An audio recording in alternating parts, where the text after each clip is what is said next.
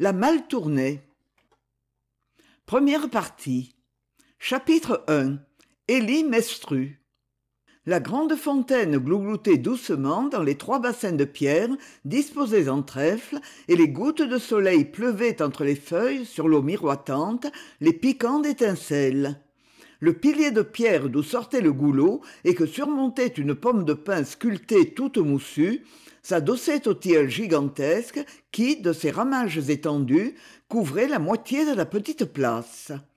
Du bord de la fontaine sous le dôme de feuillage on ne voyait que des rez-de-chaussée tout alentour.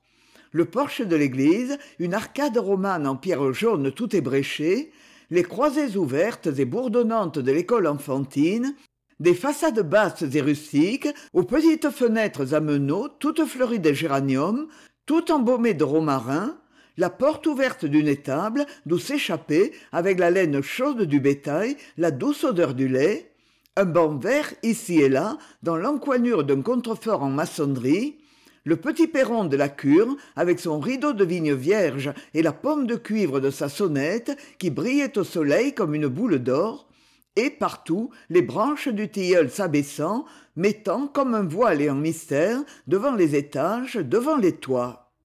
C'était toute une petite vie restreinte à fleur de terre variée et multicolore avec un coin de bleu qui brillait ici et là bien haut dans les éclaircies du feuillage. Un écolier en retard trottait à travers la place son ardoise sous le bras. La petite tache bleue avec son ombre courte glissait sur le fond aveuglant des pavés m le pasteur longue silhouette noire inclinée descendait son perron. Il s'arrêtait une minute pour relever la branche traînante de vigne vierge qui avait effleuré son chapeau. Un paysan sortait de l'étable jetait un coup d'œil aux alentours. De sa main noueuse pendait un bonnet en peau de lapin qui avait l'aspect d'une bête hideuse et morte et les femmes à la fontaine dirent ce qu'elles avaient dit cent fois peut-être car au village la répétition a une saveur. Il va falloir faire une collecte pour lui acheter un chapeau de paille.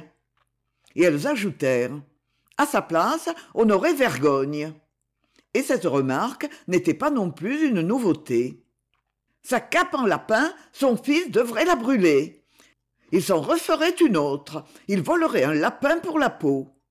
Ça non il ne faut pas en dire plus qu'il n'y a Élie est un râteau, d'accord, mais il ne râtelle que son propre bien.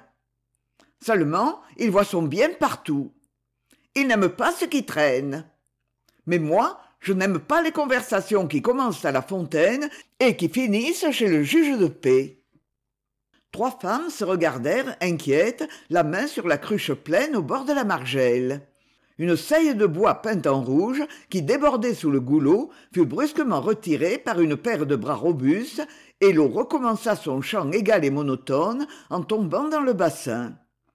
Au bout d'une branche un pinson adressa aux femmes le petit discours qu'il bredouille sans cesse avec conviction trrr citoyens et qu'il recommence immédiatement comme d'autres orateurs en attendant l'idée chacun sait que élie mestru est un original mais de là jusqu'à dire euh, reprit l'une des femmes. Quand on possède le coin du coin on n'a guère besoin du bien d'autrui. Après ça qu'il s'habille comme un vagabond ça le regarde. Nos gamins lui tirent quand même leur chapeau. C'est la plus vieille famille de l'endroit après les champieux et des gens considérés. Élie serait conseiller communal s'il voulait pour quant à moi je n'en ai jamais dit que du bien le répétera qui voudra. Ainsi courait la navette des propos sous le pacifique ombrage du tilleul.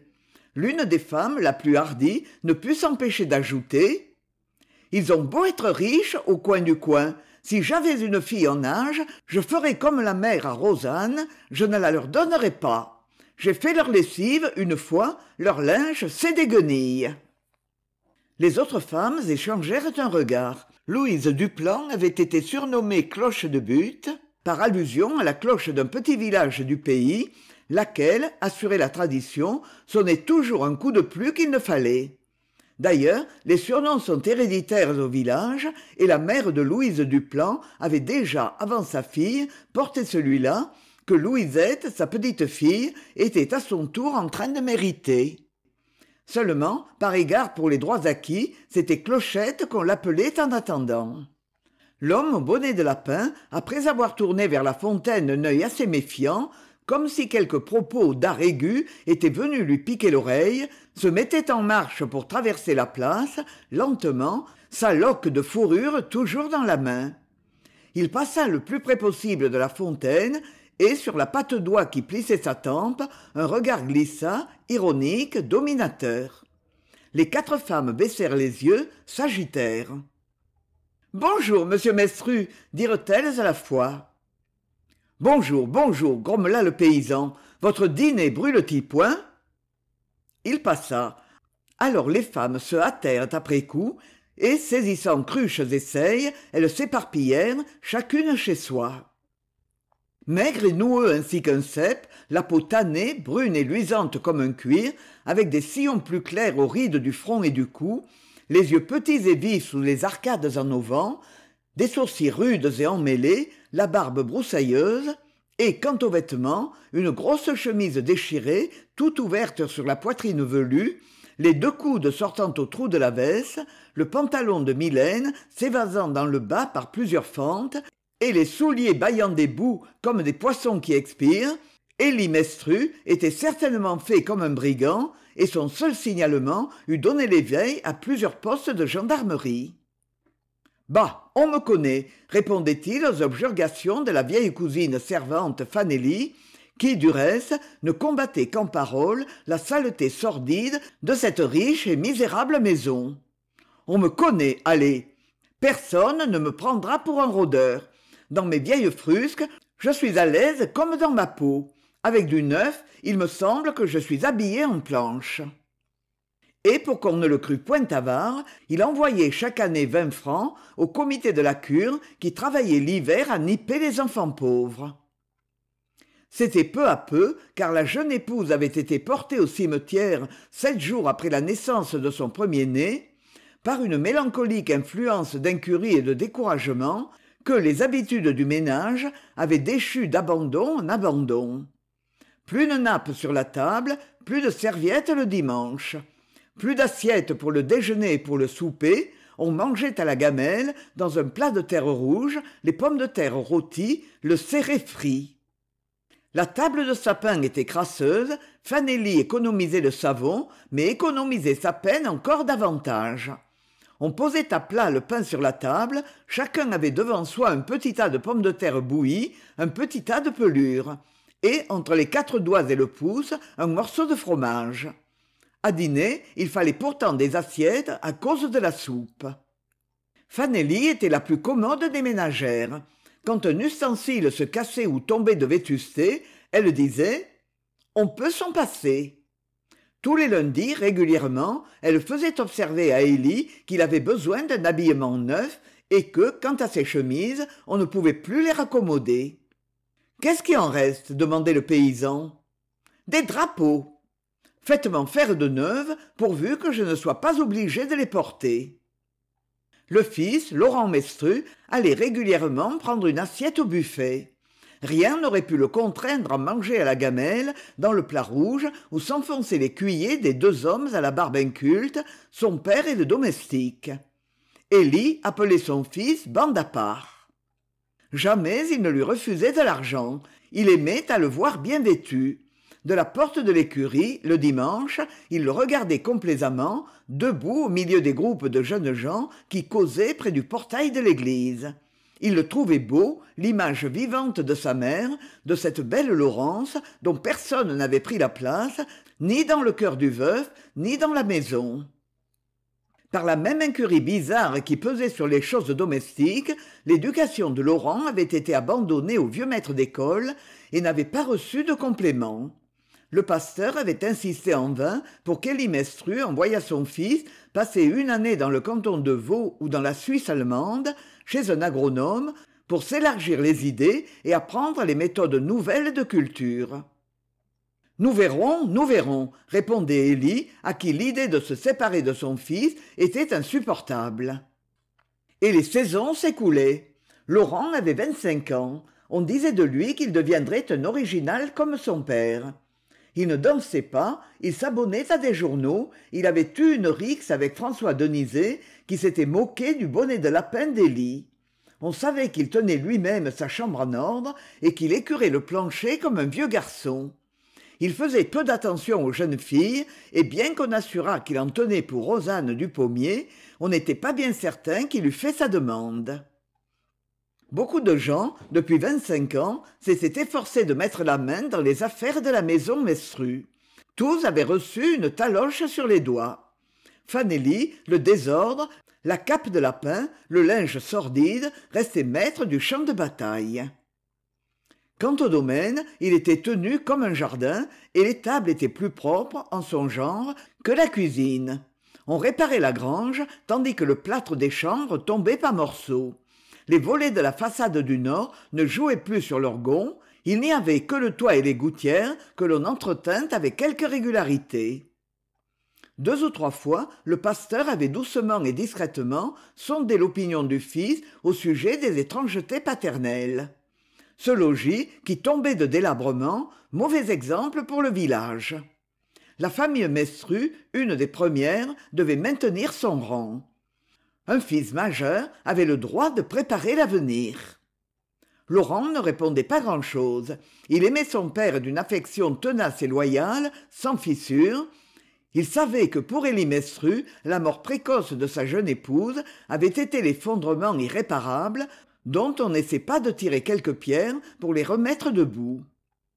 Comme sa jeune maîtresse la maison était morte et s'en allait débris par débris où vont les choses mortes le désespoir muet des premiers mois de deuil l'indifférence totale aux banalités domestiques peu à peu transformées en négligence puis en manie expliquaient à la sympathie tendre du fils bien que ces phases lui eussent été décrites platement et stupidement par fanelli l'incapacité morbide qui peu à peu paralysant les instincts normaux rendait son père la risée secrète du village et une énigme pour les gens réfléchis car au champ élie Mestru n'était plus le même homme.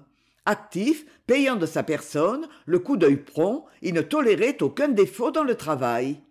Ou même assis sous la haie pour prendre les quatre heures avec laurent il s'animait sous la politique ou les nouveautés en agriculture. Il riait trouvant des mots acérés dont son fils plus lent d'esprit admirait le rapide éclair dès qu'il rentrait sous son toit élie redevenait morne et comme accablée par une habitude d'inertie dont les autres sentaient aussi le poids il faudrait il faudrait disait-il à fanelli quand elle avait exhalé une des plaintes quotidiennes il faudrait refaire l'évier. Je ne dis pas non mais le conduit doit être obstrué. On aura à creuser tout à travers la cour. Une fois les réparations commencées on ne sait plus où l'on s'arrête nous verrons ça à la morte saison. En attendant je me passe de l'évier faisait fanelli aisément résigné qui vidait ses eaux grasses dans une seille que le domestique emportait au jardin potager. On se passe de bien des choses quand il le faut. Cette passivité molle exaspérait laurent. Mais fanelli aussi comme les plâtres fendus les papiers déchirés les gonds tordus la vaisselle ébréchée faisait partie de l'ensemble branlant auquel il ne fallait point toucher crainte d'un écroulement complet. Si jamais je me marie songeait laurent. Et il s'arrêtait là dans sa pensée. Vivre ailleurs quitter son père qui n'avait que lui exiger une réforme. De quel caractère serait la jeune femme qui obtiendrait ce revirement non seulement dans le gouvernement de la maison mais dans les habitudes du maître? Rose anne comme laurent elle avait toujours obéi. Et l'on savait quelle opinion la veuve du pommier professait à l'égard des mestrues d'ailleurs le laisser aller devient une chaîne. Et rien que pour planter un clou qu'on a négligé de planter pendant dix jours il faut dix fois plus de volonté que si on l'avait planté le premier jour.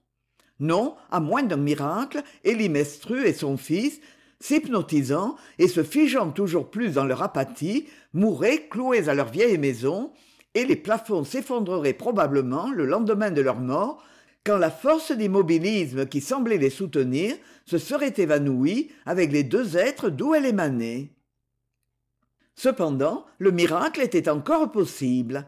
Tout comme un vieux saule tordu ébranlé grotesque peu reverdir de même élie mestru racorni dans ses manies possédait une sève vivante dans son affection paternelle dans son orgueil aussi d'aristocrate de village auquel personne ne refuse un salut respectueux et qui peut s'habiller comme il lui plaît étant toujours m. Mestru du coin du coin.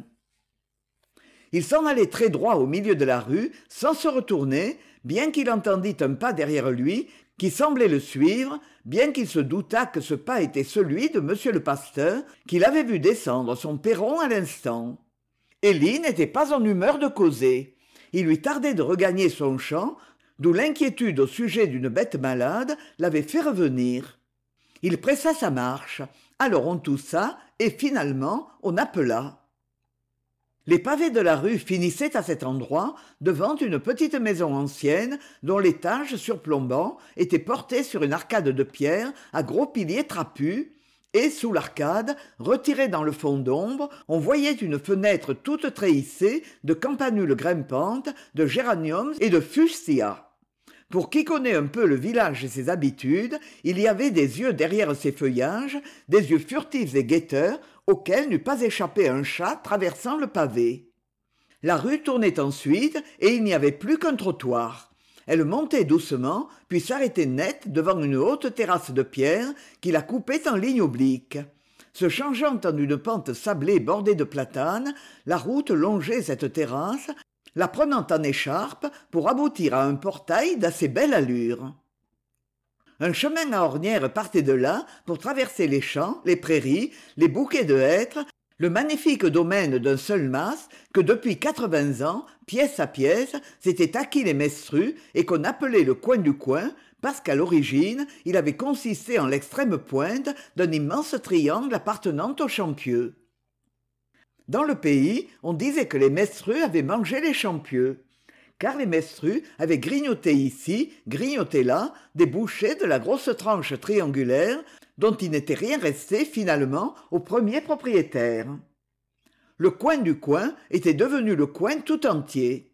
Alors vers le fils champieux en possession de dix mille francs qu'avait produit la vente de son dernier lambeau de forêt s'était expatrié pour tenter la fortune. Vingt-cinq ans après il revenait et choisissant un tertre qui dominait le coin du coin et le village il y faisait construire une demeure en pierre de taille à deux ailes à pignons élevés dont l'orientation en diagonale étonna tout le pays qu'à voix haute on appela le château champieux et à voix basse la mal tournée